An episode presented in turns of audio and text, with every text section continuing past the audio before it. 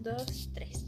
Hola, yo soy Elizabeth Mora González y el día de hoy les vengo a presentar 5 de los mejores podcasts que hay en México. Como quinto lugar está Creativo, que es de Roberto MTZ.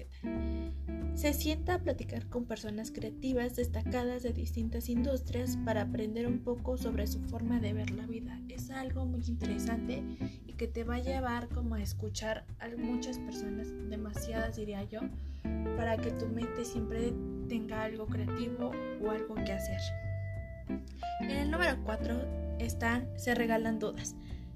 Y ellas son Ashley y Letty, son las creadoras del podcast. Es para que encuentren un espacio donde puedan conectar con todos esos temas que les interesan y donde se trata de regalarnos dudas donde esperan que les guste y cada martes invitan expertos o amigos que comparten historias con las que muchos se pueden sentir identificados. Hablan sobre temas de tabús pero sin prejuicios claramente, invitando a cuestionar nuestras creencias. En el número 3 está el caso 63, donde trata que en el año del 2022 la psiquiatra Elizabeth Alduate graba las sesiones de un enigmático paciente registrado como caso 63, quien asegura ser un viajero en el tiempo.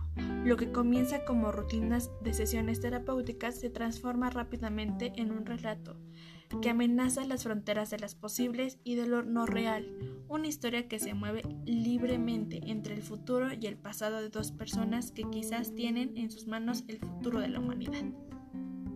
En el número 2 está La Cotorrisa, con Ricardo. 1, 2, 3.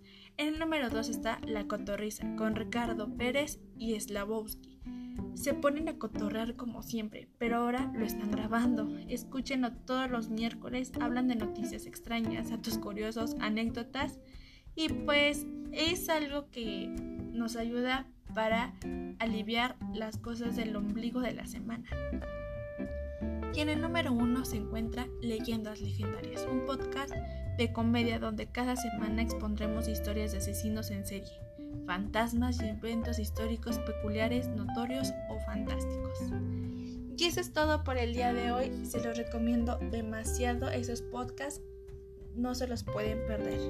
Gracias.